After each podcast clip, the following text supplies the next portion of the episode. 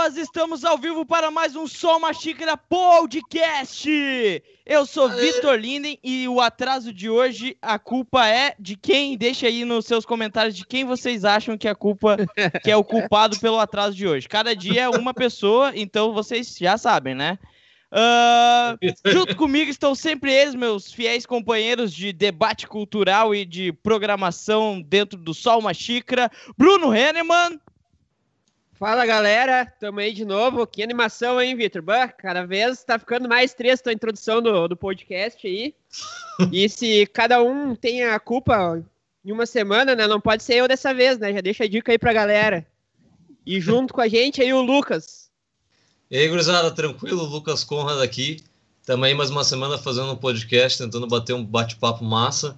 Hoje a gente está com o nosso convidado Bruno Melo, guitarrista aí, que acompanha há muito tempo. A galera até me zoa, que eu sempre falo dos vídeos do cara. e eu gostaria de te apresentar aí para a galera que não te conhece, falar um pouco de ti, assim, do que, que tu faz. Claro, boa noite aí, galera. Obrigado aí, galera do Sol Uma Xícara Podcast, aí o Lucas. Cara, pode deixar Pessoal os agradecimentos aí, pelo convite. gente, na real. Oi? os agradecimentos são todos nossos. Sim, real.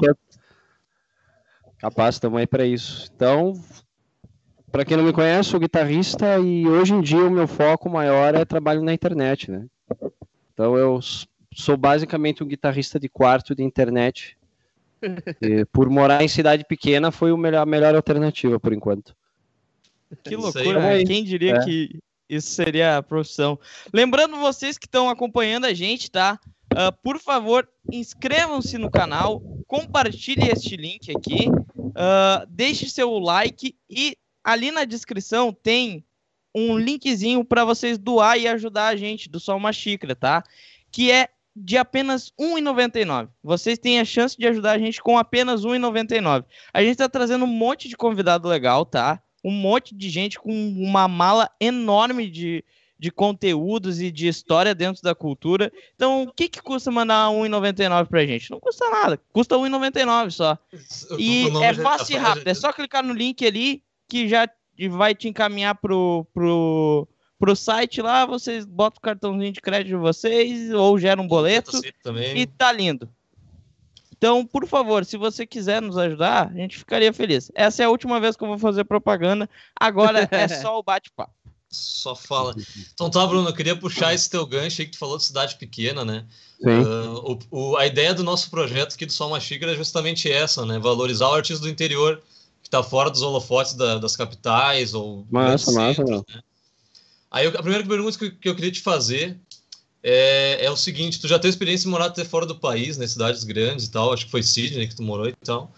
Uh, e como tu faz a comparação entre tu morar é, numa cidade grande e numa cidade pequena?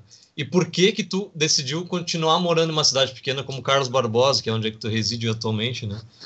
Como é que, como é que surgiu essa decisão, assim? Diferenças, cara, são dois mundos bem diferentes, assim, os dois têm os prós e os contras, né? Mas a maior diferença entre um para o outro que eu vejo é que cidade grande é outro ritmo, saca? É sempre mais acelerado, não só a questão da pressa do dia a dia, do trânsito, mas acelerado a questão, por exemplo, de prazos, porque a concorrência é muito forte. Uhum. Então, tu tem que andar mais na linha. Né? Sim, tu é só mais um, né? É, tu é só mais um. Então, para tu se destacar, e tem mais gente, então, para tu se destacar, é uma coisa um pouco, pode vir a ser um pouco chata, assim, pode ser complicada. Quando tu tá no interior, as coisas são mais de boa, né? Por exemplo, antes do, do dos smartphones, tu não precisava muito assim para ser o melhor da, da tua região, assim, porque tinha pouco, tem poucos, né? Tinha uhum. pouca concorrência no caso. Pois é, tipo, tem, sei lá, meia dúzia de guitarristas na cidade. Uma cidade grande tem 200.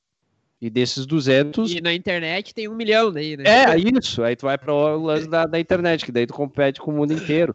Compete entre aspas, né? Mas. Pois é, eu, eu, eu ia. Em, em, bolhas, de certa forma, também, né? Dentro da internet mesmo, tendo um milhão de pessoas, né? Alguns Sim. passam fora da bolha e outros não, né? Sim, Mas ainda sim, assim sim. tem um certo nicho de, de, de assuntos, né? De divisão. E no, no fim das contas tem espaço para todo mundo mostrar o seu trabalho, né? Não é? Cara, não chega a ser uma competição. Não, aí que tá. O espaço tem, só que a atenção das pessoas é limitada, né? Então tu briga, no fim das contas, tu briga pela atenção das pessoas. Uhum. Porque espaço, espaço tem sim, espaço tem. Mas tu compete, querendo ou não, com outras coisas, né? É, na real, tu não. É que tu não compete apenas com alguém que tá fazendo o, o a mesma tarefa que a tua quando Exato. tu tá na internet. Exatamente. Começa a competir a, com o banner que tá rolando ali no lado do teu vídeo no YouTube, é. tá ligado? Ou a thumbnail mais colorida, mais elaborada de um, de um outro assunto qualquer. Tipo, o cara bota ali no, no, no nos assuntos, nas tags, alguma coisa do tipo hum, Serra Gaúcha, tá? Porque o vídeo é da Serra Gaúcha. Daí aparece ali no canto um negócio que em Caxias teve um temporal louco e uhum. o cara já. Então tu acaba com, entre aspas, competindo com diversos assuntos e não apenas com aqueles relacionados ao teu conteúdo. E, e tipo, nessa pegada de, de raciocínio, o que que fez tu querer... Porque tu disse, ah, na cidade grande, a, digamos assim, a, a, a o, o número de pessoas executando com maestria algo que tu faz é muito maior do que numa cidade menor. Então, na cidade menor, aparentemente, a gente consegue ter um, um, desenvolvimento mais tranquilo. As pessoas te olham e te admiram mais, entre aspas também, mais facilmente, porque tu é o cara daquela cidade. Tu é o representante do guitarrista pica da tua cidade. Exato. Mas aí tu falou assim, cara, eu vou pra internet. E quando tu for pra internet, por mais que uh, quem começa a te apoiar seja as pessoas em tua volta, a proporção que tu ganhou agora tu excedeu esse espaço ge geográfico e agora tu tá enfrentando. É que é, eu não gosto de usar essas palavras competição, enfrentando e tal, mas de fato é enfrentando caras né? muito maiores, caras de São Sim. Paulo, caras de Porto Alegre. E o que te levou a falar assim, tipo, tá muito monótona a minha vida aqui na, na em, em, Carlos, eu vou, eu vou chutar o balde e vou querer o que que fez tu ir para esse lado? Bah, temos um... não tá tomando só uma xícara, tá tomando uma garrafinha. Tendo uma garrafa. É. é que se eu tomar café essa hora, eu não durmo mais, gurizada. é, a idade vem, a idade vem. Cara, na verdade, assim como a música, como quando eu entrei na música, a internet também não foi uma escolha. A vida foi me levando. Eu não, não escolhi ser músico em momento algum. Né? Eu fiz faculdade e tal, mas aí quando eu comecei a fazer faculdade eu já estava na música há muitos anos já. Muitos anos não, há uns bons anos. E ir para a internet, na verdade, foi assim. Eu comecei com o lance da internet em 2012, quando eu estava na Austrália. Aí eu comecei a fazer uns vídeos e começou a dar uns views, assim, fiz uns vídeos falando e tal. Essa coisa era antes do Nando Moura, inclusive. Era, era da época do Dr. Roberto Toral, se o pessoal aí lembra. Naquela época o Dr. Roberto Toral tava bombando. Eu comecei a fazer uns vídeos e começou a dar uma, uma vingadinha assim no, no, no canal. E com isso aí eu consegui uma atenção, por exemplo, da Santo Ângelo, consegui ser endorser da Santo Ângelo por conta desses views que eu consegui nesses vídeos, ainda lá em 2013, por aí. Bastante tempo. É, 2013. Aí eu fui continuando o trabalho ali fui conhecendo outros guitarristas, né? Fui conversando, fui conhecendo o Cacá Barros, o Maurício Alabama, o Oziel, o Kleber Oliveira. A gente foi ficando tudo amigo, né? Porque na época todo mundo era bem menor, né? Sim. Então a gente foi ficando tudo amigo e fui fazendo vídeo e eu vi que isso aí virou uma vitrine para vir, começou a vir aluno, saca? Uhum. Começou a vir uns caras, ah, vi teus vídeos no YouTube, tu não dá aula por Skype? Eu não dava aula por Skype, só que eu pensei, tá, mas por que não? Você olha, tu abre o Skype e olha, tu pode ser o primeiro. é, por que não? E, e Ainda não dou, mas posso, posso começar agora. É, e só que nesse meio tempo já, eu já tocava aqui em bandas, eu já dava aula em escola aqui, eu já tinha uma, uma coisinha assim de músico local rolando, né? Então sempre foi isso. Começou tipo o lance do músico local e da internet e tal. Chegou uma hora assim que eu, vi que se eu investisse mais o meu tempo na internet, eu ia ganhar mais grana do que trabalhando, tocando na noite. Eu tocava na noite, fazia técnico de som, fazia, era técnico de PA também, quando não tinha show. E só que é muito estresse, assim, trabalhar na noite, saca? É. É muito Daí, É, e eu fiz, fiz por mais de 10 anos. Só que chegou uma hora que foi tipo, sabe, deu. Sabe, tipo, cansei, cara, chegar em casa quatro da manhã morto. O cara envelhece Ganhar um, demais ganhar um rápido, né, cachê assim trabalhando de que nem é tão bom assim, sabe? Aí eu pensei, cara, se eu, se eu dedicar esse tempo a fazer uns cursos, fazer uns vídeos mais legal, evoluir minha técnica para aparecer melhor na internet, eu acho que eu vou ganhar mais. E acertei! Uhul! Sim. Aí eu comecei a levar mais a sério. Aí desde 2016 ali eu comecei a pegar mais firme na técnica e tal. Aí o canal veio vem crescendo, assim, bem devagar, mas ele vem crescendo. É, o, o, Sim, o é, des- Pode ir, Bruno, pode ir. Não, fala aí que depois eu vou querer trocar de assunto até. Tu pode... É que este desgaste que a noite te, te traz, assim, é, ele acaba te destruindo, assim, de uma forma que tu acha que, como tu chega muito tarde em casa, o outro dia demora muito para tu engrenar de novo, recuperar as energias. Uhum. E então, pois, poxa, fui até tarde ontem, bah, não eras de eu pegar e, tipo, acordar mais cedo e me dedicar a evoluir a minha técnica, a, sabe? Nem Porque tu pensa, poxa, Ah, eu já trabalho pra caramba, eu vou até tarde, tipo, às vezes vejo o sol nascendo, pô, daí eu ainda vou, pô, Deus não pode querer me ver sofrendo tanto, vou tirar o meu dia de descanso. E daí quando tu pega e analisa que este tempo, se bem aproveitado em casa, um- tipo assim, com disciplina, os resultados podem ser muito mais ah, gratificantes. Tu consegue um destaque maior porque tu evolui o teu, o, a- o, o teu eu profissional e se destaca no dentro da internet, que é um público muito maior do que num bar, no, num, numa casa noturna. Em Eu, pelo teoria- menos, Em teoria, sim. A questão ali que tu vai melhorar, sim, musicalmente vai melhorar. Questão de, de destaque, de carreira, aí depende, porque na internet, para tu ter destaque, tu depende. Olha, tu quer aparecer assim, por destaque, assim, por impressionar pela tua técnica, tu tem que estar no nível nacional, mundial, assim. A galera não aceita menos que isso. Uhum. Outra forma que tu pode ir evoluindo é como eu faço, bicho, é fazendo conteúdo e comprando tráfego. Aí vai depender muito da mão do conteúdo. Tem conteúdo assim que tu faz, tem vídeo que, tu- que eu fiz lá que deu 200 mil views. O que, que seria também- comprar tráfego? Explica pra É anunciar. aí. É anunciar, porque é um lance assim, para tu aparecer na internet, tu faz um post no teu Instagram, ou no YouTube e tal, tu tem 50 mil seguidores, que nem eu, vamos dizer. Se tu não pagar, ele vai entregar para mil, Tem mil. nem mil, mil e pouco, depende como tá teu engajamento. É o lance do patrocínio ali, então. nas É, é o patrocínio. Então tu paga para tu poder levar teu conteúdo para todos os teus seguidores. Sim. É basicamente isso que eu faço. Isso é foda, além de tu ter que criar um público, engajar ele, tu ainda tem que pagar pro teu conteúdo chegar até o público que tu criou. É, É. isso aí. E aí, aí tem que, como é que é? E a hipocrisia, né? É. Meme. né? É isso aí mesmo, essa é a vida que a gente leva. Sim. Não, é eu não, eu não, não, não quis dizer que, tipo, o sucesso é iminente, né? Se tu, tu opta Isso, por este isso. caminho.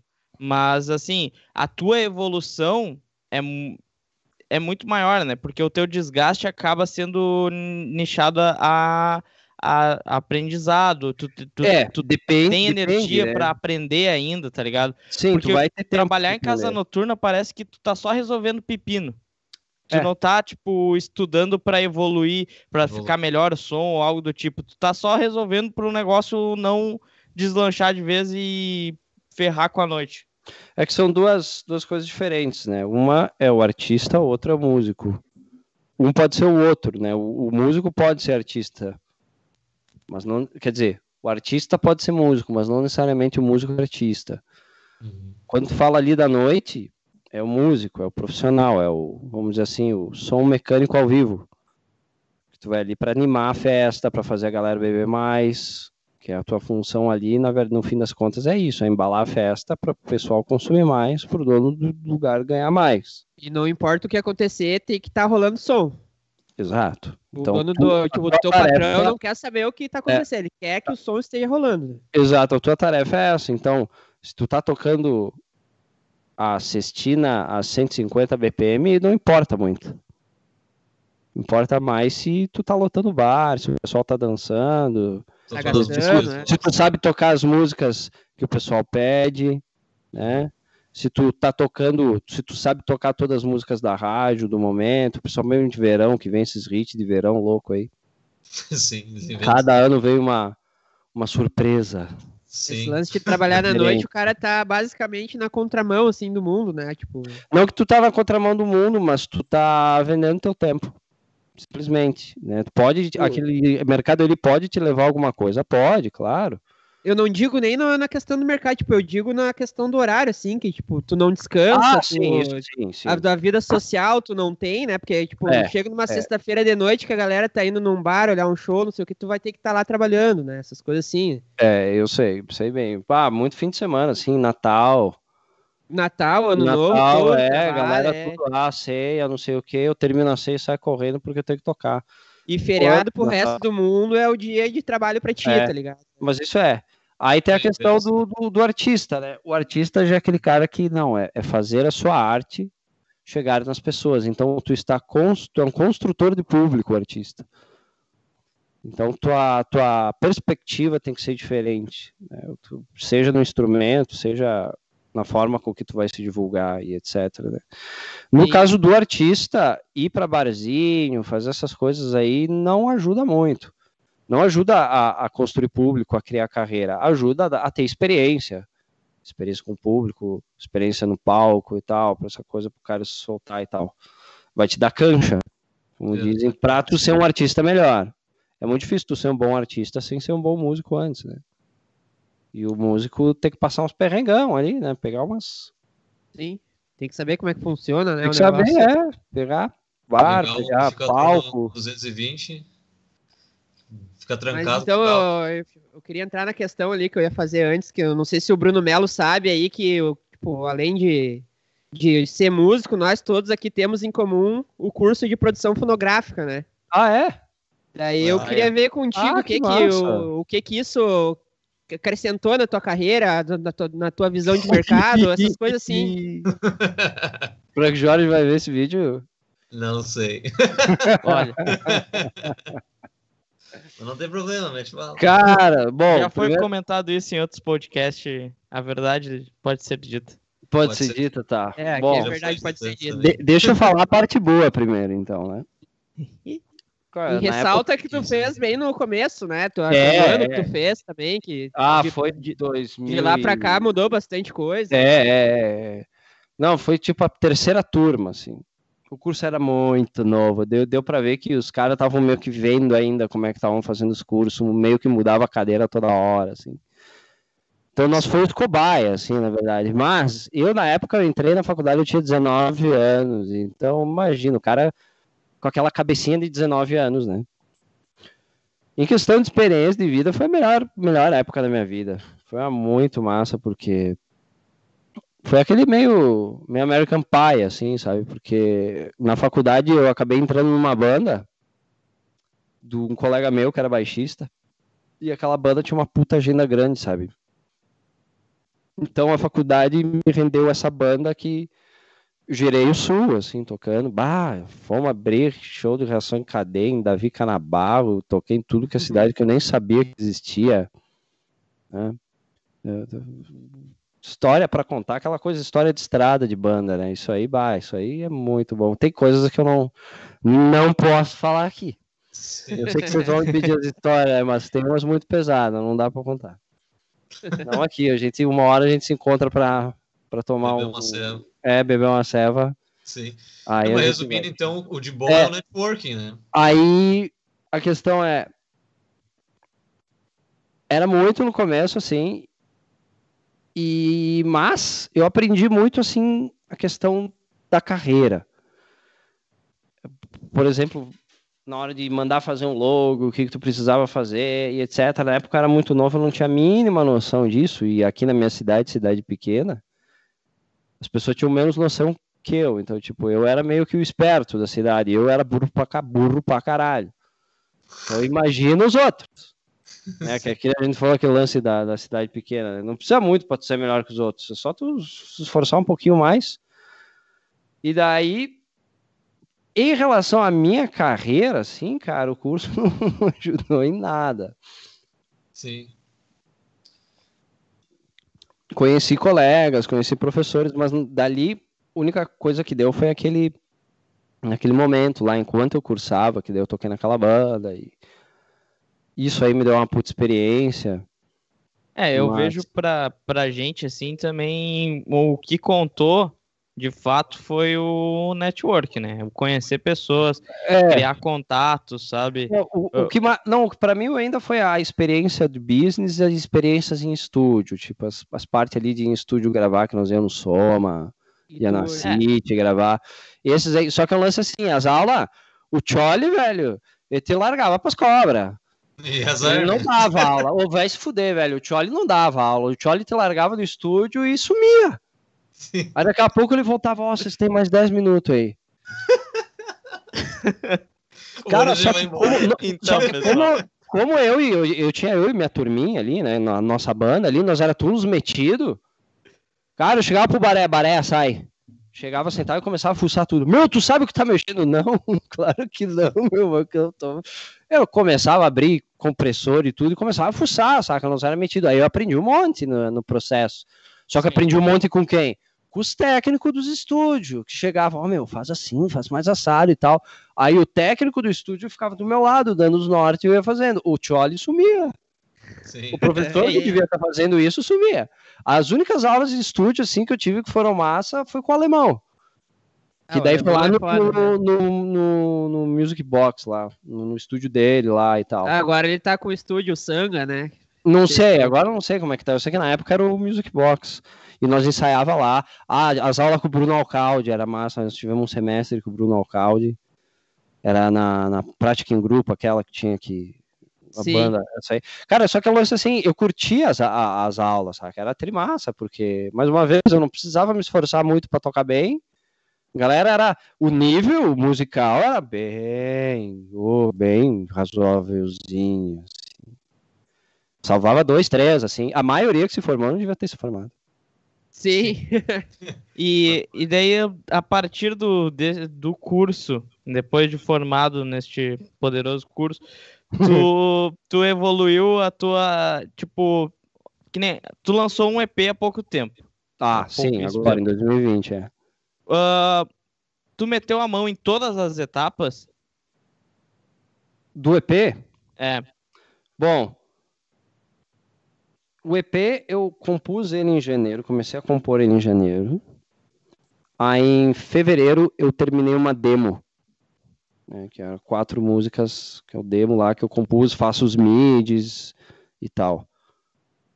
Aí essa demo eu mandei pro Thiago Cáurio e pro Benhur Lima, do Black Stork Studios, que gravaram os baixos e bateras e fizeram mix, reamp e master. Só que eu dei pitaco em tudo, assim, eles não faziam nada sem me mandar para eu aprovar. Né? Nada ia pro, nada batia o martelo até eu não aprovasse. Então ele gravava uma música, eu dizia, ó, oh, tal parte faz mais isso, tal parte faz mais aquilo. Metia a mão em tudo, sim. A única coisa assim que eu deixei mais livre foi a arte, a capa. Que foi o Thiago Macete que fez, que daí ele pegou, mandou na primeira, assim, já mandou um lance que eu achei bar do caralho. A gente só trabalhou mais ali a, a fonte ali do Bruno Melo e tal. Uhum. A arte ele, não mexemos, não mexemos muito. E sim, mixagem de pitaco, questão de, de ambiências, volumes, porque quando eu, eu faço uma música, eu já imagino a mixagem e tal, já, já imagino todo o arranjo dentro da mix já, como ele tem que soar, por causa aqui dos monitores. Na demo eu meio que já simulo como eu quero as coisas, eu quero, ah, eu quero um cello do lado de cá, quero a percussão mais para cá, lá atrás entra um outro midzinho que vai fazer tique tique tique, aí aqui entra a guitarra, aí agora vem as guitarras dobradas. Então, agora essa hora eu preciso de um paredão de som de guitarra dobrada e tal, e aí para outra parte e tal. Então tudo isso eu vou pensando enquanto eu componho e eu componho gravando, como se eu estivesse gravando CD. Sim. Uhum. Sim. É. Sim. Então eu gravo todas as tracks ali, pá, aí eu monto a demo. Aí eu começo a. Aí depois eu regravo tudo de novo, né? É, eu, eu vi Já que tu, o teu processo de. Já faz toda uma pré-mixagem na tua casa com uma noção Exatamente. que tu teve, assim, de vivência. Isso. Não, ouvido mesmo, né? Uhum. Eu vou pelo ouvido mesmo. E aonde é que as frequências começam a bater e tal, tem muito isso, né? Tu vai dobrar uma guitarra com um piano, tá os dois na mesma oitava, fudeu, cara. Não, não vai conseguir. E às vezes tem jogo... coisas que tu imagina que não dá certo, né? Que tipo, na é, tua cabeça tem. soa de um jeito é. e depois tu vai fazer não dá certo. Não né? consegue fazer, é. é. Mas ó, eu, eu, queria agora dar uma atenção para os comentários aí, que tem uma galera Isso. que comentou ali. Boa. E já de cara eu vou já vou pro último comentário ali que eu tenho muito interesse nesse assunto, né, do Leandro, Leandro Sebel, que ele é um tá sempre aí curtindo com a gente. Ele pergunta ali para ele fala assim o comentário: "Pergunta para o Bruno: ambi transistorizado, simuladores, valvulado ou híbrido? Qual que é o, o uia, uia. Que, que, que, tu usa aí? Qual que é a tua opinião sobre isso? Cara, eu, eu, eu uso todos, na verdade, né? Isso é uma questão muito até polêmica, né, entre os guitarristas, né, tipo... Sim. É, a, acho que a primeira coisa é que dá para entender assim, ó, dá para tirar som bom de todos. Acho que dá para começar assim o assunto, né? Uh, agora, qual que eu prefiro? Aí eu te digo, prefiro para quê? Para gravar, para tocar ao vivo, para ir para estrada, para fazer um som? Porque é uma coisa assim, não existe nada mais legal que um 4 de 12 bufando ali, um valvuladão ali, um JCM, tu pegar e botar o volume no talo e sair descendo a lenha, bicho, arrepia até os cabelos na unha. É muito massa a sensação, fazer um som com uma banda com aquele 4 de 12, assim, gritando assim atrás, né? É muito massa. Aí vem a questão que tu falou, né? Da pra quê, né? Vai tocar, Aí que tá. Tem que Agora, carregar o negócio, tipo, é, sei lá, o volume que tu vai poder usar. Aí que tá. Agora, ao vivo, pode HD em linha para mim. Eu nem levo mais amplificador. E se não tem no lugar, eu mando botar na, no monitor. Né? Ou a não ser que é lugar pequeno, aí eu tenho que levar o amp. Aí eu levo um Fenderzinho, transistor que eu tenho ali e ligo a a pedaleira no return, que daí fica só o som da pedaleira, e daí eu, eu uso só o. Fica só o power do amp, então fica ele só uma caixa, como se fosse uma caixa ativa, assim. Uhum. E é o mais prático. Aí para gravar, o EP Getting Stronger foi com Kemper. Eu achei aquele hack. Sim. Né? Ah, isso é sensacional, e né? Eu achei do caralho, velho. Ah, inclusive, eu tô preparando o making off, tem a parte que o Benhur fala ah, e mostra o camper dele ali e tal. Uhum. O problema do camper é o que preço, que né? Que tu simulou é. no... que tu simulou Ele simulou um angle. Eu não lembro qual, mas foi um angle. Angle. É, tanto na guitarra solo quanto na guitarra base. Uhum. E, e o híbrido, cara, eu acho que o híbrido ele é aquele lance é o cara que gostaria de ter um valvulado e não tem dinheiro para comprar. né? Então compra o híbrido, mas eles são bons, cara. Os híbridos são bons, eles têm um sonzinho legal. Eles têm pouca válvula, né? Eles são mais transistor que válvula, né? Mas são, já tive híbrido também, são bons. Desses ampli de custo-benefício, assim, os híbridos, ah, os mais custo-benefício estão nesses híbridos aí, ou nesses novos digitais aí, esses Katana, Uh, tem outros aí também, os amplificadores digitais agora que simulam as coisas. Ou as coisas mais caras lá, Kemper, Fractal, isso aí, é, isso aí eu nunca tive. Com, não tive oportunidade de botar a mão em nada disso até hoje. Sim.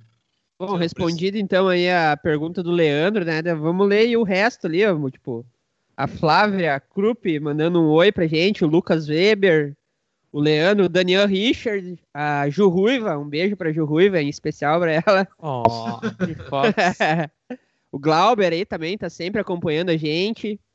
Isso. Fábio Nicoletti, Santa Maria, ele tá olhando a gente em Santa Maria, ó. Ó, estamos conquistando estado, hein? É, bah, tá chegando longe o bagulho. Victor Fishborn. O legal da cidade pequena é que o músico se destaca acaba tocando em mais de uma banda da mesma cidade. Ah, isso falando sobre o assunto que a gente estava tava antes, né? Sobre músico de cidade pequena. É, músico de cidade pequena normalmente tem oito bandas, né? Se o cara é meio conhecidinho assim, se for batera, então. É, se for batera, tá em mil bandas. É. o Renato Vingatti falou que o. Vingatti, é, também tá ali. Fala aí, Vitor. Que, o curso de produção fonográfica ali, o, o Charlie era tipo um professor de educação física, assim. Pagava a bola e vazava. Ah, tem mais um aí que aluno, então. Não, não, ele só fez um ah, comparativo com, acima do nosso. É, dá a bola e ó, larga os alunos. É isso aí, então. Lembrando pro pessoal aí, mandar sua pergunta pro Bruno Melo, aproveitar a experiência dele, um grande guitarrista. E também, né, compartilha aí com todo mundo esse, esse link aí. Cara, Vamos é, fazer tipo... chegar mais longe. Cara, eu queria é. te meter um, eu queria te fazer uma pergunta. Uh, por que que tu mudou essa, esse teu pensamento e quando que tu mudou esse teu pensamento de tu estudar guitarra valendo, assim? Tipo, hoje em dia, nos teus stories, tu posta todo dia, tu tocando guitarra, tu fazendo os exercícios os mais chatos possíveis uhum. e, e, tocando durante horas, né? Como é que tu, tu mudou esse approach e, fez a... É, é, começou a fazer esse lance? os mais chatos possíveis. Curti esse, cara. Não sabia que eles eram tão chatos assim. Mas é que, vai, os chatos dão resultado. Isso. Cara, eu comecei. É uma jornada, na verdade, isso, né? Eu comecei em 2016. Era uma época assim que eu tava bem perdidão na vida, né? tava com uns 20. 2016, quatro anos atrás. Tava com uns 27, 28 anos. E eu tava bem perdidão assim, eu lembro que eu pensei, né? Ah, eu vou ter que voltar o lance de tocar metal, na época eu tava dando aquela folga de tocar metal. Aí eu pensei, não, só volto a tocar metal se uma banda séria me chamar. Aí na época o Arcariot me chamou pra tocar. E eles tinham já todo um planejamento, assim, para gravar um CD com lei de incentivo à cultura e tal, ia rolar grana. Pensei, bah, coisa quente. Eu vou ter que dar meu melhor nisso aqui, porque isso aqui pode ser o, uma coisa decisiva na minha vida. Uhum. Acabou não sendo uma coisa decisiva na minha vida, mas eu aprendi muito no processo ali. Nesse processo de gravar um CD, de fazer. Aí naquela época eu peguei e comecei a fazer aulas com o Roger Franco. Uhum. E com o Roger ali que eu entendi assim o, o que, que eu precisava fazer para sair do nível colônia e entrar no nível internet. Sim. Se é que dá para entender, né? Sim.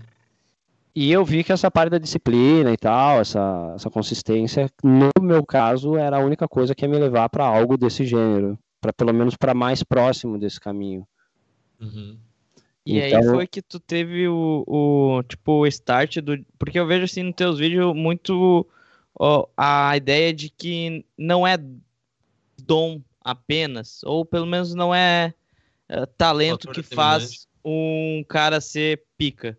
É uhum. tipo a responsabilidade, entender que aquilo é um, uma, um trabalho, é o que tu escolheu, por mais que tu goste, é um trabalho e tu precisa suar, né? É uma tarefa árdua para tu se tornar um cara tipo reconhecido e, e, reconhecido no sentido de tipo as pessoas te olham e te respeitam como um profissional uh, qualificado, né? Uh, foi ne neste instante, assim, que os caras te chamaram e tu falou, bom, preciso estudar para porque aí vem um bagulho quente. É. Que tu viu que não é dom e mais sim disciplina. Não, eu vi que não é dom depois, durante esse processo que eu comecei a a ver durante a gravação, ver o resultado, ver como as coisas estavam ficando. E, cara, tava ficando melhor do que eu qualquer dia podia imaginar que eu ia tocar, ou seja, eu estava evoluindo, estava começando a tocar coisas que para mim só tocava quem tinha dom. Uhum. Então, lógico, de lá para cá melhorei um monte também, mas o que prova ainda mais o meu ponto, né? Que se tu tá comprometido em fazer aquilo, tem pessoas que têm facilidade, tem, é a predisposição, né? Que tem, tem, só que aí tem a facilidade motora, tem a facilidade auditiva, facilidade criativa, né? Tu pode ter uma delas, pode ter nenhuma delas. Então, no meu caso, esse lance da.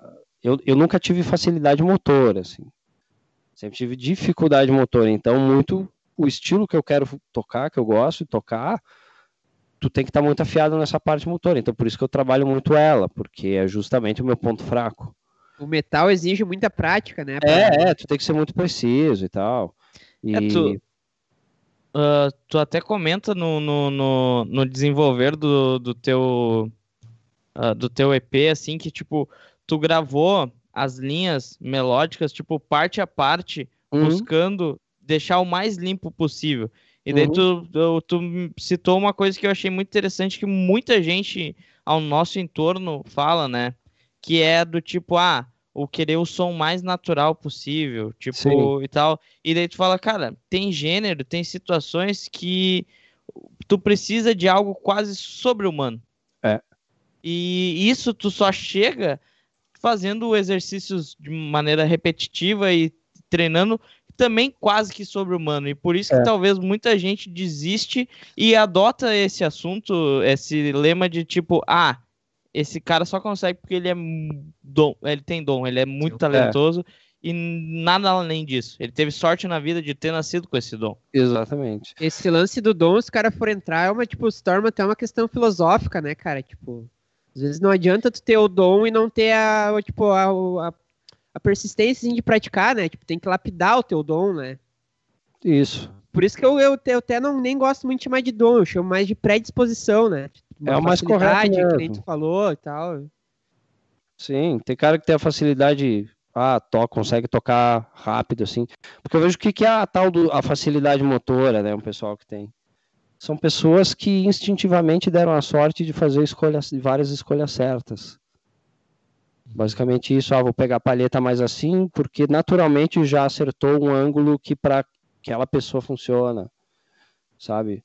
Enquanto tem pessoas que, por exemplo, eu fui fiz várias escolhas erradas, muito por causa de onde eu vim. Comecei tocando com guitarra desplugada, não tinha acesso, não tinha ninguém para corrigir, dizer, ó, oh, boca aberta, toca mais fraco. Não tinha ninguém. Muitas dessas pessoas às vezes é filho de músico e tal, eles receberam uma orientação melhor.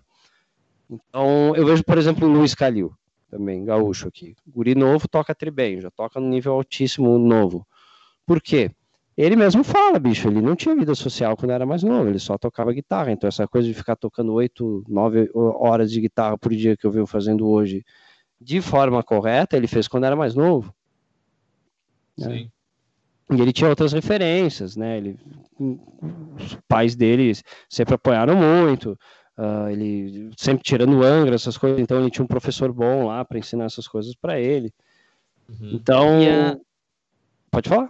Não, é que, tipo assim, é, é, realmente essa questão da, da, da, do acerto, tipo, o cara que pegou logo de cara a, man, a palheta do jeito correto e, e tudo mais, uh, isso realmente pode ser ligado ao, a, ao, ao ter alguém dentro do mundo da música em torno dessa pessoa. Pode. Porque, tipo assim, eu, eu vejo assim, a, o, tu, o teu interesse em tocar a tua vontade de, de fazer música começa a surgir na adolescência. E adolescente é um bicho que não tem paciência. Não. Então ele quer o resultado imediato. E ainda hoje é pior, porque a internet nos acostumou a ter o, a, o, a resposta instantânea. Então o que, que acontece? Eles acabam, tipo, uh, muitas vezes por meio de cursos online e tal, que não são tão bem preparados assim, desenvolvendo da maneira mais rápida possível o tocar deles, porque eles querem tocar e vão assim, e daí tu aprende de maneira errada. E uhum. depois desaprender isso para aprender da maneira correta é, é o que ferra vício, todo né? o processo tipo... de evolução no músico, ao, ao, meu ver, assim. Total, meu, eu passei por e, isso. E eu acho assim que isso é uma tendência a piorar, não sei a tua opinião. Mas, tipo, por mais que tenha vários cursos bons na internet, eu acho que também uh, tem várias pessoas que não querem pagar um curso, mas vão naquelas aulas grátis do YouTube, ou vão no, no Cifra Club e tal, pega a cifra e fica escutando, bah, é mais ou menos assim e tal, e daí acaba desenvolvendo uma técnica muito própria, que pode ser um, um novo revolucionário do mundo da música, ou provavelmente pode ser uma coisa que vá atrapalhar ele no futuro se ele quiser se desenvolver melhor, assim, não sei. Que é o mais provável, né? Não, não acho que é tão extremo, não. Acho que assim, o cara, quando ele entra no mundo da internet, ele é bombardeado de informação. Tem o cara que não quer comprar curso, beleza. Ótimo, tem. Mas o cara vai acabar esbarrando algum conteúdo bom ou alguma coisa. Uma hora ele vai gravar um vídeo na internet, vai vir um cara e vai dizer: Ah, essa tua palhetada tá assim, não tá assado. E daí o cara vai se sentir ofendido e vai começar a ir atrás. Uhum. Mas uh, a questão é: eu acho que hoje em dia é o contrário. Sim, o cara vai errar, sim, mas hoje em dia é muito mais fácil de tu se corrigir, porque tu tem referência. Quando eu comecei a tocar, eu nunca tinha visto um guitarrista tocar na minha frente, assim, basicamente, sabe? Era, eu ouvia solo de guitarra. Quando eu ganhei a minha guitarra, a guitarra só saía clean, ela não saía distorção, então eu não entendia como os caras no CD faziam a guitarra soar. Se a minha saía blém, blém, blém. Saca? Era esse o nível de não saber as coisas, sabe? Hoje em dia, então, é, é bem diferente, assim, né? nesse quesito, assim. As pessoas vão errar, vão, lógico. A curva de, a, a, informação é mais rápida, mas a curva de aprendizado é a mesma. Ainda é, um é de fato, de fato, é, concordo. Só... Tu falou de quando tu começou a tocar aí, Bruno. Qual, qual que eram a tua, quais que eram as tuas referências pra, na, como guitarrista? Quando tu ganhou a tua guitarra, por exemplo? Aí que tá. Eu não. Na verdade, eu comecei sem nenhuma referência. Eu comecei a tocar e depois eu comecei a ouvir guitarristas. Uhum. Porque quando eu era novo, tinha reuni com os amigos da escola para se apresentar no fim do ano. Saca? Apresentação de talentos de escola, quarta série. E o irmão de um era baterista, daí o guri foi tocar bateria. O irmão de outro era baixista, foi tocar baixo. O outro, que não sabia fazer nada, foi cantar. E eu lembrei que eu tinha um primo que tinha guitarrista. E peguei uma guitarra emprestada para ele. E aprendi a tocar uma música lá do J Quest. E deu, era pra ser só isso. Sim. Só que daí o show foi uma merda. Vaiaram nós pra caralho, velho. Ah, eu falo, ah, seus filhos da puta, então vocês vão ver agora, eu vou começar a tocar bem. agora que eu vou, vou começar a estudar. Agora, aí eu peguei, me vou, né? fiquei na aula, me irritei, acabar, fiquei puto. E falei, não, quero trocar de professor. Aí troquei. Ah, tem fui... gente que desanima, né? Como vai, tu usou como, é. tipo, como mas eu era, né? Mas eu era muito teimoso, 10 aninhos, piá teimoso, assim, tá louco. Falei, ah, é. Aí do ano Essa que vem, é toquei de novo, né? do hater na internet. É. Aí no ano que vem toquei de novo, toquei um pouquinho melhor, mas enfim. Aí depois que eu já estava tocando, eu mal sabia como funcionava a guitarra. A guitarra para mim era muito mais um violão. Eu fiz um ano de aula com o professor, que a aula era chegar na aula, copiar a cifra, o caderninho, tu tinha o caderninho que pegava, ele tinha aquelas revistinhas com a cifra, né? Tu uhum. copiava no teu caderno e tocava, blém, blém, blém, blém, blém. Um ano assim, era a minha aula. Bom, semana que vem. É, um ano assim. Isso era o nível da aula que a gente tinha. E, e eu comecei assim, aí eu tinha uma guitarra de destro que eu invertia para canhoto, assim, era bem. Não tinha amplificador, fiquei um, dois anos sem amplificador, tocando a guitarra desplugadona mesmo, assim, tocando toscamente. Aí depois eu consegui uma pedaleira que daí eu tocava com fone de ouvido na pedaleira e só uns três anos depois eu fui ter amplificador. Hum. Hoje em dia é incabível tu falar para um cara que ele passou, ficou três anos tocando com a guitarra desplugada sem amplificador, sabe? Sim. Mas eu comecei mas assim. isso foi em função do lugar que tu morava também. Total, né? velho, mas é. total, isso aqui é o limbo, eu... velho. Sim, Meu sim. Deus, velho, tu entra mas aqui, ó, com a internet. Para, aqui, ó. Mas hoje em dia com a internet, tu acha que a galera ainda tem uma, uma, mente meio atrasada, assim, ou eles vão atrás de informação, tendo a tem, ferramenta? Tem os que vão atrás de informação e tem os pangaré que ainda vai atrás da internet de Bento, né? Por exemplo. Aqui o meu lixo aqui, Barbosa, Bento Garibaldi, os caras que estão na internet, mas a internet deles só pega até ali. Sim. É, não pega, os algoritmos deles é só até ali, que os caras vivem para dentro, né, meu? Sim. Mas tem os caras mais perto que vão para internet ou vão atrás de acesso, informação. É que hoje em dia tu tem a possibilidade. Uma, uma vez tu não tinha o que fazer. Só que como aqui a gente está nessa coisa de cidade pequena, tem essa mentalidade, ainda mais aqui da Serra, cara, que a gente é italiano. Italiano é aquela coisa assim, né? O cara cresce com o pai e com a mãe, aí ele casa e constrói uma casa do lado da casa do pai e da mãe. do lado. Tipo assim, a casa aqui, a outra dá três passos é a casa dele. e, e é, as parte, pessoas né? aqui vivem assim, então todo mundo conhece todo mundo, todo mundo fala de todo mundo. É, é, tipo tu morar num bairro, sabe? Uhum. Faz conta que a tua cidade inteira é só um bairro. É, é isso. Então. Sim. Bom, eu moro. A coisa é meio diferente assim, e as pessoas já começam a olhar torto. Por exemplo, eu, quando agora esse lance de internet, né? Eu sou o único guitarrista de internet da cidade. Sim. E, e as pessoas, quando, eu, quando eu digo que eu vivo disso, elas olham para mim, tá, mas essas coisas do YouTube aí funciona? Funciona mesmo. Você parece, parece, que o videocassete chegou aqui semana passada, sabe? Sim. E como é que tu, uh, para explicar para a galera e tal, né? Como é que tu conseguiu monetizar a internet a ponto de tu largar, tocar na noite o, o PA, trabalho tradicional Sim. que vinha sendo a música? Como é que tu conseguiu monetizar a internet para trocar, fazer essa troca assim? Bom, para começar, o YouTube paga muito pouco, tá? Isso, é. Muita galera acha que é... ter 50 mil tu... não, só meu. YouTube, né? Pô, se eu é. ganhasse o que o Social Blade diz que eu ganho, eu não andava a pé mais.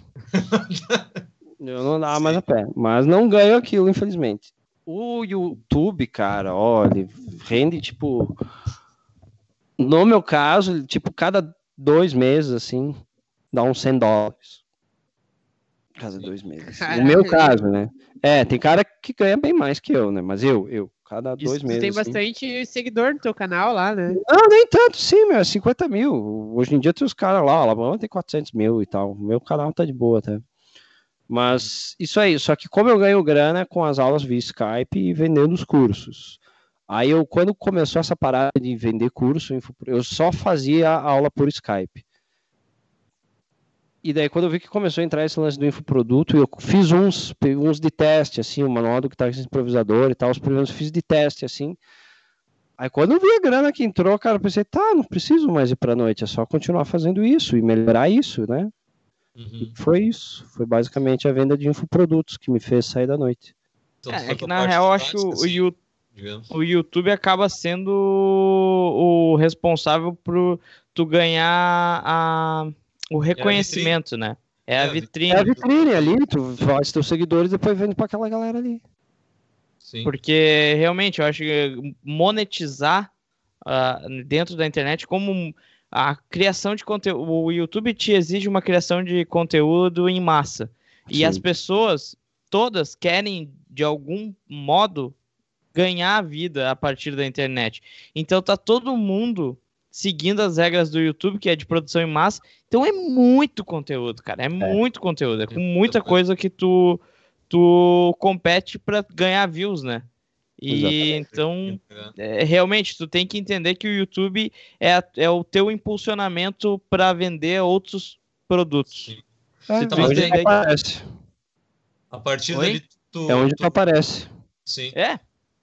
Ainda mais que em, em assuntos tipo que nem uh, tu fala de, de, guitarra, de música, de arte, a gente tenta falar de cultura, interior e tal. Não são assuntos que estão na boca do povo, né? Porque é. a partir do momento que a pessoa abre o YouTube, o primeiro pensamento dela é: quero me distrair. Né? Tipo, uhum. a, a maioria das pessoas no YouTube para se distrair e não para procurar algo tipo para agregar de alguma forma culturalmente ou uh, teoricamente, né? Não, não vai estudar. Por mais que tenha uma caralhada de conteúdo do tipo, a maioria das pessoas vão buscar algo para se distrair. E que não é culpa e nem julgamento nenhum. Óbvio que a pessoa precisa do seu momento de, de lazer e coisa. Só, e, aí, tipo... e aí vem a questão que é a covardia, assim, que eu diria, né? Porque, que a gente falou, as duas maiores fontes que usam a internet é para entretenimento e pesquisa. Embora tu estava dizendo que a maioria das pessoas não, não usam para pesquisa. Não, ok, a internet é mais usada para entretenimento. A gente está na parte de pesquisa, de conteúdo, né? Uhum. Só que o tráfego ele é muito maior na parte de entre entretenimento e a gente tem que competir com ele. Sim, Ou sim. seja, a gente compete com vídeo de cachorrinho, né, com, com, com meme de sustos e tal, etc. O, o ranking do YouTube, os primeiros sempre são esses aí. É que. Sim. Mas é. não é porque a galera tem mais interesse em ver isso daí? Exato, Cara. sim. Só que eles usam isso mais, mais isso que para isso para internet. Eu acho que vai chegar uma hora que o YouTube ou alguém vai separar isso aí. Tem que ter algum tipo vai de. Porque, cara, uma coisa é eu competir com outro guitarrista, o meu tráfego. Uhum. Agora, outra coisa é eu competir, sei lá, velho, com, com com a HBO, uma treta que deu não sei aonde lá. É, com uma notícia, com um meme, com coisa que eu não devia estar competindo com isso. Eu não devia. Por que, que eu estou brigando espaço com, uma coisa que não tem nada a ver com o que eu faço, bicho? Uhum. é, por, tipo por mais que se transforme mais teoricamente, digamos assim, democrático, acaba prejudicando o, o alcance até para algo que seria interessante para aquele telespectador, tá ligado? É, tipo, é. De alguma forma ele queria procurar alguém que fala de guitarra Isso. e algo do tipo. Mas acaba e ele às chegando. vezes nem sabe por onde não procurar. Ele vai pesquisar guitarrista que... comentando, sei lá, guitarrista, pesquisa de ma várias maneiras diferentes. Como é que um cara lá do Nordeste, por exemplo, como é que ele vai chegar no canal do Bruno Melo? Só se ele largar Bruno Melo, tá ligado? Tipo, Bruno Melo isso... guitarrista, porque senão é, aparece outro. Só Bruno Melo aparece outro cara já. Sim. Cara. É.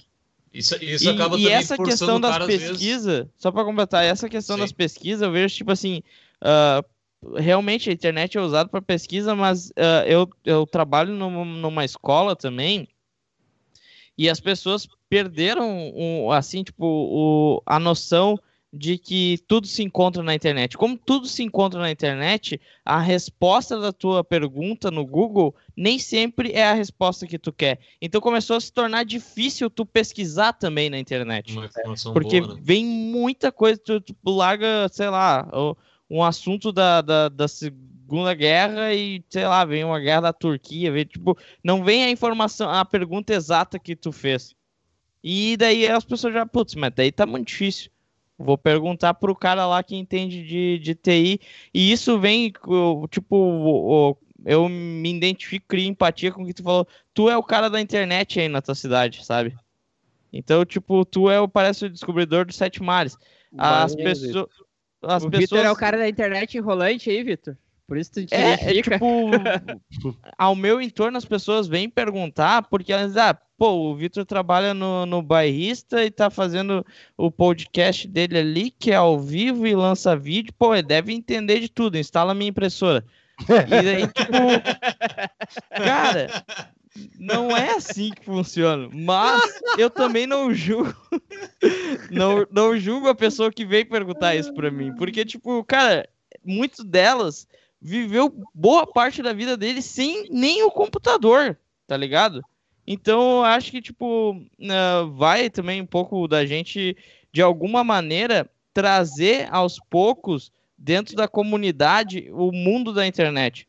Então, tipo, o, o nosso, que nem o Sol Mastiga, a gente tenta levar para o interior muito desse, tipo, dos episódios que a gente faz com a Session, do, do assunto do podcast, tipo, convidando pessoas do interior, pessoas tipo com mais relevância, pessoas com menos relevância, porque a gente quer mostrar que existe um outro mundo que não é aquela ali que uh, eles estão acostumados, porque o, as pessoas tipo mais colono, digamos assim, eles veem a internet como o único fato uh, de pesquisa para olhar um vídeo no YouTube dos cachorrinhos ou é. um, um youtuber, um negócio assim, sabe? Sim. É, às vezes o, o que eu tô vendo, assim, muitas vezes o guitarrista ou até fora da música, a galera está começando a apelar para para entretenimento, né? Tipo, pegando o seu nicho, tentando botar de uma forma engraçada, ou de uma forma que, que seja leve do cara consumir para tu conseguir chegar nas pessoas, né? Porque só trazendo informação, às vezes o cara não consegue alcançar tal pessoa. Né? Muito difícil, porque é o conteúdo tem aquele lance, né? O conteúdo de topo de funil, de meio de funil, de fundo de funil. O conteúdo de topo, topo de funil é sempre aquele mais próximo ao entretenimento, né? Uhum. Às vezes tu até consegue um bom alcance com informação, mas aí é tem que ser uma informação muito específica. Algo Sim. assim que pro momento a galera tá buscando, sabe? Tem na pesquisa. É. Sim. E então os que mais, por exemplo, um, um vídeo assim que é, por exemplo, que dá muito view, é o React. Uhum. É, isso tá bem na moda agora, né? Pois é, tu faz um react, assim, as pessoas vão assistir aquilo contigo, eles gostam disso. Né? Uhum. E Sim. daí. Coisa isso, mais leve também, né? Pois é, não, tipo, e é um bagulho, tipo, se eu fizer um, um react ou um vídeo falando sobre escala menor harmônica, o react vai ter mais view. Só que uhum. daí muitas pessoas que viram o React vão ficar ali, vão se inscrever e talvez vão ver o da menor harmônica. Se chegar nele do vídeo, né? Mas aquele uhum. bem talvez mesmo, né? Sim. Cara, isso será que é por isso, é, tipo, as pessoas querem ver a tua opinião sobre um assunto para formar uma opinião? Por isso Sim. que elas gostam mais de ver o não, React acho, sobre é, uma é, escala harmônica, por exemplo. É, mas não, na verdade, o React é aquela coisa. Eu quero ver se essa pessoa concorda comigo. Pra é, ver se vai poder sim. isso, uh, tipo... Se cara, quer, o cara quer saber se eu tenho os mesmos gostos dele, se eu vou achar a mesma coisa que ele achou, ou se eu vou achar algo diferente do que eu tenho a dizer. Que loucura, né, cara? E a menor harmônica ali é uma informação. O cara tá atrás de algo, tem um lance na vida dele, um problema que ele quer resolver, uma coisa que ele quer com, com um objetivo que ele tem, que ele precisa de uma certa informação para conquistar aquilo. Então ele vai atrás da informação, ali tem informação. Só que como o nosso brother ele falou, hoje em dia as pessoas usam a internet em primeiro lugar para entretenimento. Né? E a gente tem que competir com o entretenimento, a gente da pesquisa, né, do mundo do conteúdo, da pesquisa, da informação, do produto, é fudido, porra. É fudido, porque bah, o cara pensa, o, o algoritmo entrega, ah, qual que é um, um, um ranking bom para tu chegar lá? Ah, tu tem que ter, cada comentário é 2 mil views, 2 mil reações, 400 e poucos comentários, 300 uh, compartilhamentos, isso o Facebook entende como um número bom e ele vai fazer alcançar para mais pessoas. Menos que isso, ele não vai botar para muita gente, não, a não ser que tu pague. Pensa, porra, velho.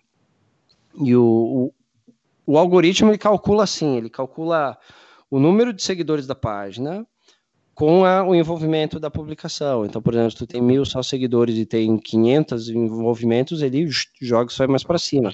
Só que esse algoritmo tá cada dia mais chato, velho. Agora, o que é qualidade não é mais só se tu tem, sei lá, mil seguidores e 500 envolvimentos. Tem que ter mil seguidores e 3 mil envolvimentos, sabe? Para ele te jogar para onde ele te jogava uma vez. Então, ele tá cada dia te, te podando mais. Ou tu paga. E cada dia tá mais caro. É, uma vez e às era vezes um... pagando também, que tu consegue reter a atenção da pessoa e olhar o Não, mas nunca tem garantia. Tu nunca tem é. garantia, porque quando tu compra o tráfego, a única garantia que tu tem é que teu conteúdo vai passar na timeline da pessoa. Se ela vai ver, vai perceber, vai clicar, vai converter. é outra história, né? É. Aí é outro papo, aí tem o lance do copywriting, da foto. Eu ia falar isso. Aí tu tem que convencer o cara a clicar uh, no, no teu. Só que tu tem que convencer o cara a clicar em meio a uma arrastada de dedo, assim, ele tá. Uhum. Ele nem vai parar para ver, tipo, ele tá, é aquele meio segundo, conteúdo. Uh, aí nessa passada de dedo assim, tu tem que ter alguma coisa no teu conteúdo, no teu conteúdo que vai chamar a atenção dele. Uhum. Ou tu chega lá através de indicação, né? De algum amigo que gostou, viu o vídeo, que mandou e etc, né? Que daí é o compartilhamento orgânico. Sim. Tu... Eu acho que a gente podia dar uma lida ali nos comentários, né? Surgiram alguns ali. Não sei se quer Pô, dar uma boa, lida boa. aí, Lucas. Dá uma, dá uma olhada ser, aí, ver se, se, tem alguma. Uh, vamos começar com o Glauber aqui, uh, do Dom ainda, né? Da pergunta de antes. Uh, o Dom que sempre é citado é a vantagem primária que as pessoas têm algo de forma mais simples possível. Se não tem dom, não adianta. Que é o que a gente falou, né? O, a resiliência e o, e o tu praticar todo dia, força de vontade pode superar isso aí, né? Uh, mas é difícil o cara passar pelo imaginário popular, né? Uh, de certa forma, o Renato Vingatti aí também. De certa forma, a juventude de hoje vem com um aprendizado na bagagem que muitos de nós não temos. Eu nunca fiz aula de música, tiro os meus sons, sei lá como. Sim. Pode acontecer. É, hoje em dia, o mesmo cara tendo um, um milhão de informações, o cara ainda tá no mesmo.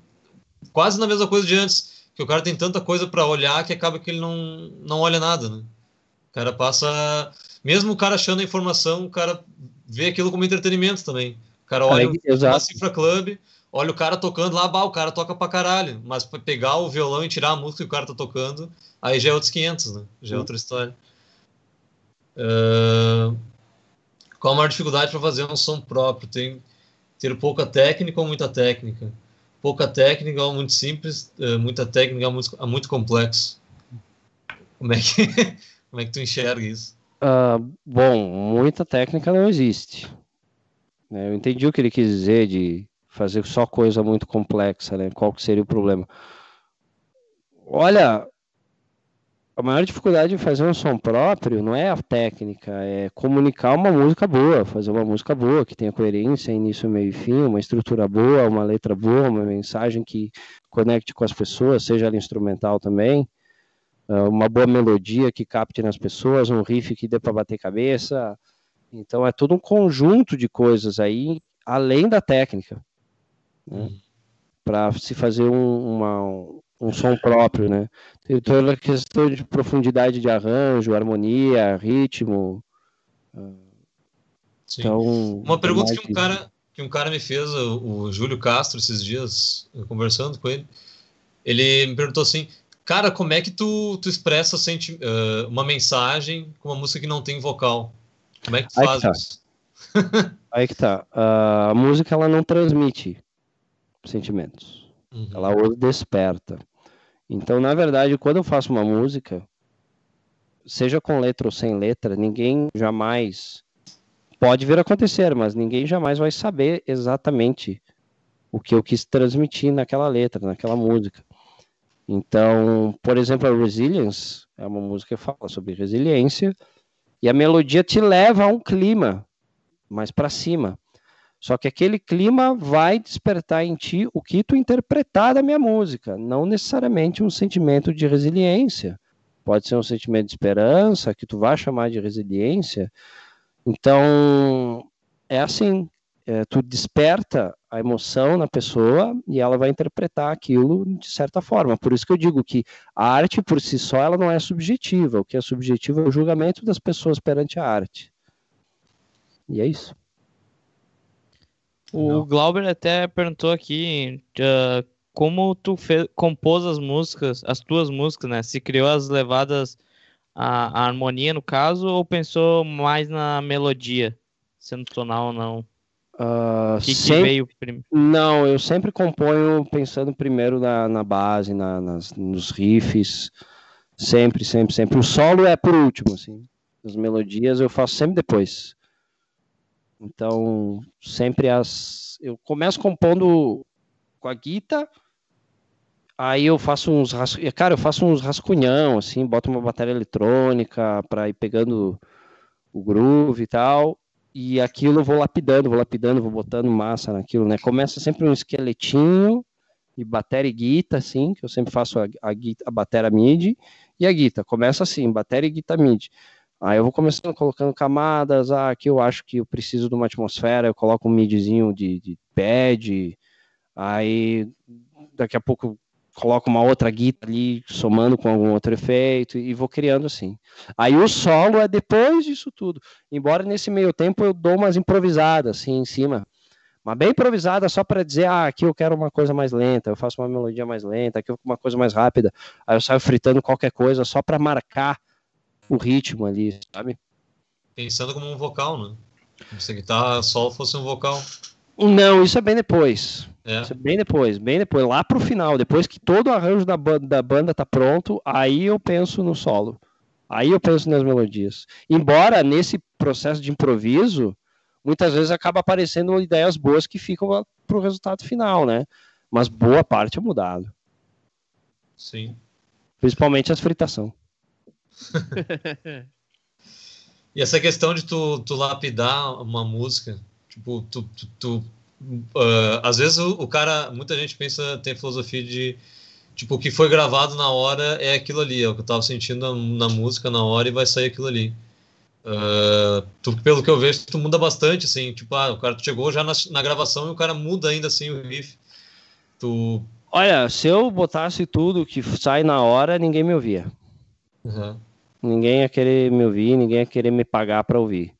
Então, o que sai na hora, assim, às vezes sai um steak legal, mas bem às vezes, assim, sabe? Uhum. Tipo, no, na Sangue do Povo, no Arcádio tem aquele, aquela parte do solo que entra junto com o refrão ali. Aquela parte foi um improviso que eu fiz na hora, assim, de bobeira. E eu falei pro Matheus, cara, corte isso aí, isso aí não tá no solo. Ele, não, eu vou deixar porque tá legal. Eu, tá, deixa. Então aquele foi um take espontâneo, acho que o único take espontâneo que eu gravei na minha vida.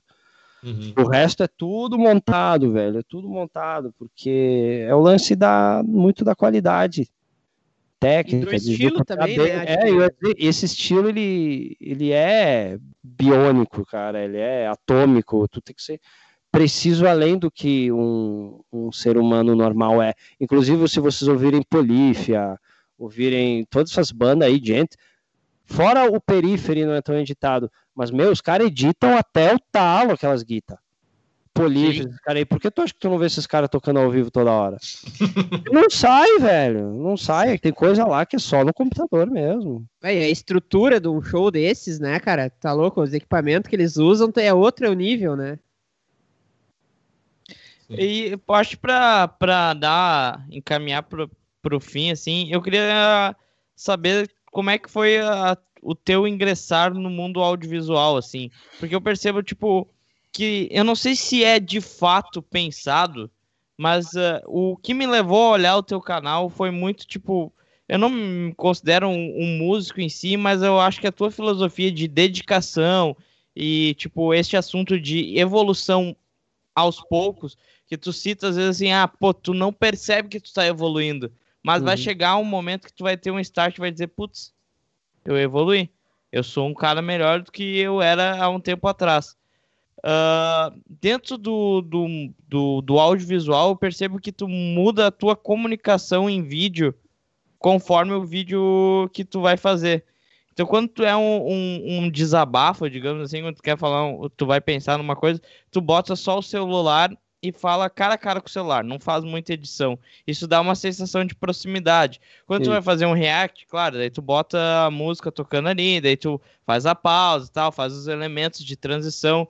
Tipo, isso é veio com a tua experiência dentro do YouTube, tu foi estudar isso ou como é que foi o teu processo a entender o, os mecanismos audiovisual assim para o teu vídeo comunicar aquilo que tu quer que ele comunique? Tudo na tentativa e erro. Tudo uhum. na tentativa e erro. Colocando vídeo no canal. Eu tô, que nem eu falei, eu tô botando vídeo desde 2013, né? Então dá pra ver o que, que eu vou sempre vendo o, a reação da galera. Tem muita gente que falou, cara, eu gostava daqueles vídeos que tu sentava no quintal e falava umas coisas pra câmera e tal. E ó, a galera gosta disso aí, então eu faço. Né? Então foi tudo que eu aprendi. Eu estudei a parte assim. Uh, ah, tu tem que ter um conteúdo assim, de preferência de tantos minutos e tal, embora a questão dos minutos eu taco foda-se. Uh, mas eu estou sempre tentando melhorar de alguma forma a qualidade de imagem, uh, formatos e tal. Agora eu estou planejando uma nova linha editorial. Então, tem esse estudo e tal, mas as fórmulas tu aplica e vê se funciona. Aí se não funciona, tu testa outra e tu fica nessa para ver o que funciona para ti. Porque tem certos conteúdos, por exemplo, se tu pegar o conteúdo do Alabama e botar para o meu, não vai necessariamente funcionar. Uhum. Eu começar a fazer humor e etc. Porque, porque não é minha vibe, sabe? A galera vai ver que o bagulho é meio forçadão, assim. Embora eu já tenha feito um pouco. Fiz um pouco, fiz mais para testar qual que ia ser, sabe? Sim. Então, é por aí. Eu fui sempre na prática, assim. Nunca cheguei a fazer um curso, faculdade ou, ou coisa assim. A não ser o, os cursos de marketing te ensinam um pouco disso, né? De qual conteúdo fazer. Mas aí os pormenores de, de como fazer o vídeo, qual cenário usar, etc. E é tudo na tentativa e erro mesmo. Uhum. Que acaba sendo uma das melhores escolas, né? A prática. Sim, a prática, total. E tu, e, e tipo, tu trampas totalmente sozinho? Não. Uh, alguns momentos eu terceirizo, por exemplo, para gravar clipe. Né, eu terceirizo para gravar IP, eu terceirizo. Mas nessa questão de conteúdo do dia a dia, sim. No máximo eu peço para minha mulher segurar a câmera, alguma coisa assim, só para. Uhum. é, né? é. O pezinho. Sim. Eu queria puxar o assunto antes que tu falou do da Arcariot, que vocês uhum. fizeram o EP com a lei de incentivo, né? Ou, Isso. Foi... Isso. Foi o, foi o DVD, na verdade. Do quê? O DVD. É, DVD, DVD, sim, DVD isso, isso. disso aí, é. Uh, E eu vi também num vlog teu, acho que era um vídeo, que tu tá falando de, da, da parte da cultura na cidade, né? Uh, que tu faz, fez parte do conselho cultural da tua cidade, né? Sim. Como é que tu vê a importância do artista local estar tá nesses, lugar, nesses lugares? Atualmente eu sou presidente do Conselho Olha. Municipal de Cultura. É. Fiquei dois anos lá como conselheiro, e agora tenho dois anos como vou fazer o segundo ano ano que vem como presidente. Cara, é de suma importância. Eu tava vendo uns dados aqui, aqui no Rio Grande do Sul, é tipo 80% das cidades não tem uma secretaria de cultura, não tem fundo de cultura. 80%? 80%, tipo, muito, é quase ninguém tem, sabe? E é um lance assim, esse lance de políticas culturais, quando o assunto é política no geral, o pessoal já fica naquela, ih, não gosto, porque esquerda, direita, PT, Bolsonaro, e já, já ligam a isso. Ok, Sim. mas a política não é só isso. Ela tem o um lado bom dela também. Por exemplo, aqui em Bento Gonçalves, que é a cidade vizinha, todo ano tem média de 500 mil reais que vai em projetos para o pessoal da cultura, que vai desde gente que grava clipe, que grava seu CD, que imprime seu livro, que faz oficina de teatro, enfim, cara, tudo que tu imaginar de atividade. E nessa jogada, eu ganhei, na primeira vez a gente ganhou 25 mil reais para gravar um CD, e na última vez 32 mil reais para gravar um DVD. É. Onde que tu vai conseguir 32 mil reais, cara? Tu vai conseguir onde? Patrocina onde? Na Tramontina? Hã? Onde é que tu vai, bicho? Tu vai lá no Big, vai pedir patrocínio da Ambev, tu não entra nem, tu não passa nem pela porta, amigo. Então, uma grana dessas para nós, artistas pequenos, locais, em cidade pequena, é, é o, cara, muitas vezes é a única opção viável de tu ter alguma coisa na carreira a minha cidade não tem, Carlos Barbosa não tem, então eu fui me informar e ver, tá, meu, o que que deu aí que Barbosa não tem Fundo Municipal de Cultura?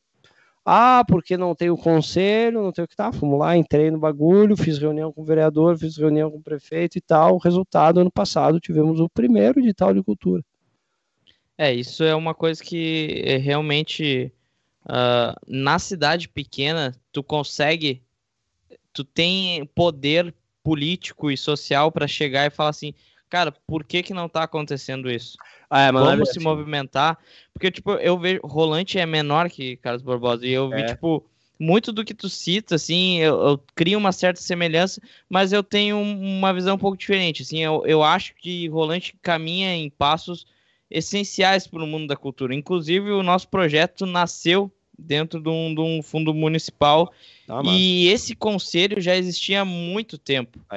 Então, esse, essa comunicação, da, a gente fala, ah, a cidade pequena, ah, eles não sabem o que é internet, não sabem instalar impressora e tal. Mas um, uma cidade pequena com um povo que se propõe a, a, a gerar cultura e a gerar é muito mais fácil de tu lidar e trabalhar Sim. de maneira honesta do que dentro de uma cidade grande que na cidade grande tu chegar nos governantes é praticamente impossível. E daí te resta ir atrás da Tramontina ou de outras empresas que tu vai ser barrado na porta para ganhar essa grana que tu citaste agora que ganhou, sabe? Ah, e eu digo mesmo pro nosso lado. A não ser que tu vai por edital, que edital tu é. apresenta projeto, né? Aí entra o mérito cultural, mas realmente a, a concorrência é maior. Embora o teto seja maior, né? Mas a concorrência é maior. Tem, os dois lados tem um lado bom, né? O lado bom e o é. lado ruim. Morar em cidade pequena ou cidade grande tem o lado bom e o lado ruim, os dois, mas. Uh, como o cara tá mais tempo em cidade pequena, o cara reclama mais em cidade pequena, né? Sim. Sim. É, eu, eu, na real, eu sempre fiquei na, na cidade pequena e quando a gente foi pra cidade grande apresentar o, ó, o, os nossos projetos e coisa, deu uma saudade de voltar correndo pra, pra pequena, assim. ah, gente... eu sei como é que é. é, tu foi para outro país e voltou, né? Então, não, não voltei correndo, mas sim, mas dá vontade de voltar, sim. Sim. Cara, já tem uma certa panelinha também, né? Para é. lugares. Tu, tu, tem que ou tu, tu, tu, te dispõe a entrar dentro da roda, né? É. Tu... Mas muitas vezes a panelinha é porque alguém tá do lado de fora e pensa assim, ah, é sempre os mesmos e tal, e não faz nada. Só de é, desenhar. É exatamente, cara, exatamente. E, e, não, não chega pra ti e troca uma ideia. Daí, claro que vai ser sempre os mesmos, é sempre os mesmos que estão se movimentando. O cara fica só cria uma rivalidade contigo, mas é, não faz nada, né? Exato. É. Cara, uh, no Facebook, se... daí da panelinha que rola. Faz um textão daí, revoltado. É. Depois candidata a vereador. Uh, galera, eu acho. Ô, Bruno, uh, muito. Eu não sei se o Lucas e o outro Bruno, o Bruno, o nosso Bruno, tem mais algum ah, achei questionamento. Que falando comigo já, tu... achei que tu ia agradecer não, a minha tu não é importante aí. agora. Uh, eu, eu sei que tu tem um, um, uma filosofia de tipo acordar cedo e de, de, dedicação e que este seria talvez o teu horário de descanso e tu disponibilizou ele para ah, nós, tá. assim, para ter esse, esse bate-papo massa. Então, a gente não quer ocupar muito mais do teu tempo. Tranquilo, tranquilo. Uh, se, se os guris têm mais algum tipo de per alguma pergunta, alguma coisa, cara, diga agora o cálice para sempre, por favor. Cara, divulga teus redes sociais aí, fala o teu EP pra sim, galera. Sim, sim, deixa eu botar aqui nos comentários aqui o meu, minhas redes isso. Então, para quem não me conhece, primeira coisa, me siga no Instagram. E lá tem o meu story, vocês podem seguir, ver meu dia a dia e tal. sempre posto meu treino, dicas de guitarra e tudo que quiserem saber de mim é o meu Instagram, que tá aqui, Orbe Melo. Botei o link aqui nos comentários. Não sei se vai dar link, né? Eu que eu não sou de É, copia e cola ali. Aí eu também vou deixar o link do meu canal do YouTube aqui, Deixa eu abrir aqui meu canal, peraí. Aí. Aqui tá o link do meu canal. Cadê essa porra? Agora eu perdi a. Ô, cara, chegou trovoado aqui. É. Não, acho, que, acho, que, ele tá bloqueando teu link, manda no grupo lá. Manda no grupo? Pra galera. Tá. É. Beleza. Mandar no chat aqui do Skype ou no WhatsApp? No WhatsApp. Manda, manda no ah, WhatsApp ali. No E, cara, tipo, de verdade mesmo, assim, é, é, tu é um dos caras, assim, que a gente sempre... Uh, o, o Lucas é muito teu fã, assim, antes mesmo de eu conhecer o Lucas, eu já, já acompanhava o teu canal, assim, e não como um guitarrista, mas sim como um cara que, tipo, via da tua filosofia uma filosofia compatível ao meu pensamento. Então, o teu conteúdo vai além do que eu acho do que o mundo da música, sabe? Uh, Obrigado. E, e a gente ficou feliz pra caralho de, de ter aceito o convite. Uh, apesar de, de a gente, né, não ter desenvolvido a, a, nossa parte jornalística, digamos assim, no, no estudo acadêmico, a gente quer de alguma maneira conseguir conversar e perguntar alguma pergunta meramente inteligente para os nossos convidados, que são sempre muito uh, qualificados. Então, valeu mesmo por, por, por disponibilizar teu tempo e desculpa tirar seu momento com, com a sua mulher aí, teu Não, de descanso. Eu que agradeço o convite, foi bem massa o papo aí com vocês, gurizada. Obrigado mesmo. Uh, Lucas e Bruno, tem algum último comentário aí? Ah, só aí, agradecer, né, que, né, o, tempo que ele disponibilizou pra, pra gente, ele dizendo, dizer também que eu vou acompanhar o canal dele, que eu tô precisando pegar uns exercícios chatos, que nem disse o Lucas aí. É isso aí, e, traz, é, e evoluir, né, cara? O cara tem que estar tá sempre evoluindo, né? Não, é dá pra, não dá pra ficar estagnado. Isso muito aí. obrigado aí, Bruno. Agradecemos muito aí, acrescentou muito ao nosso, ao nosso podcast aí. Isso é isso aí. E agradecemos também a todo mundo que participou da gente, uh, uh, participou com a gente aqui no, no podcast. Lembrando, com... Lembrando que na, na, descrição aqui a gente tem aquele linkzinho da doação do 1,99 que tá em todos os, os, os videozinhos, que é só uma maneira da gente, tipo, ter uma graninha aqui para fazer o, o impulsionamento, fazer, tipo, esse tipo de do nosso material tem um, um, um, alcance maior, né? A gente pensou, poxa, a gente tem que investir dinheiro nisso, pá, mas como é que a gente pode não sair no preju logo de cara? Então, é, a gente teve essa ideia. 1,99 em 1,99 a gente vai conseguindo uma graninha legal que vai nos ajudar para isso, para mandar a ideia mais adiante. Uh, lembrando que este link é fixo, então você pode compartilhar agora este podcast que amanhã as pessoas vão conseguir assistir tranquilamente neste mesmo link. E amanhã este podcast estará em reprise no Facebook, em, em, formato live, e vai estar no Spotify também. Então, muito obrigado a todo mundo que acompanhou esse podcast. Muito obrigado, Lucas. Muito obrigado, Bruno Henneman e Bruno Melo. Eu espero todos vocês na próxima terça-feira, que vai ser com Jonathan Rosa, ou também conhecido como Joe, que é diretor de teatro. Ele é de Capão da Canoa, se eu não me engano. E o papo vai ser bem fora do, do nosso mundo, digamos, da nossa uh, zona de confortável, zona na de nossa conforto. zona de conforto, que é a música, mas a gente vai estar tá novamente falando sobre cultura dentro do interior. Então, Isso. muito obrigado e ainda a todo semana mundo. que vem vai ter uma novidade que a gente vai estar tá lançando no início da semana, que vai ser relacionada ao metal e vai ser um conteúdo novo aí pro nosso canal. Ah, boa, Lucas. Boa, boa, Lucas. A gente e vai lembrando ter, também ter... que o nosso podcast é produzido por uma produtora muito legal aí, de uh! uns caras que são foda pra caralho, aí, a Linda em Produções, procurem aí no, no procurem aí no Instagram, Facebook, YouTube, tá em tudo. Isso é isso aí. E, e, essa parceria aí que vai aparecer semana que vem, que tem a ver com metal, é só uma das parcerias que estão para acontecer dentro do Sol Uma Xícara. O Sol Uma Xícara Session vai ter novos episódios logo, logo, tá? Uh, esse, esse, vamos fazer um spoiler. Este fim de semana mesmo a gente vai gravar mais um episódio. Então tem muito episódio vindo por aí desse projeto que a gente ama tanto. Uh, muito obrigado a todo mundo, um beijão e até terça que vem. Valeu!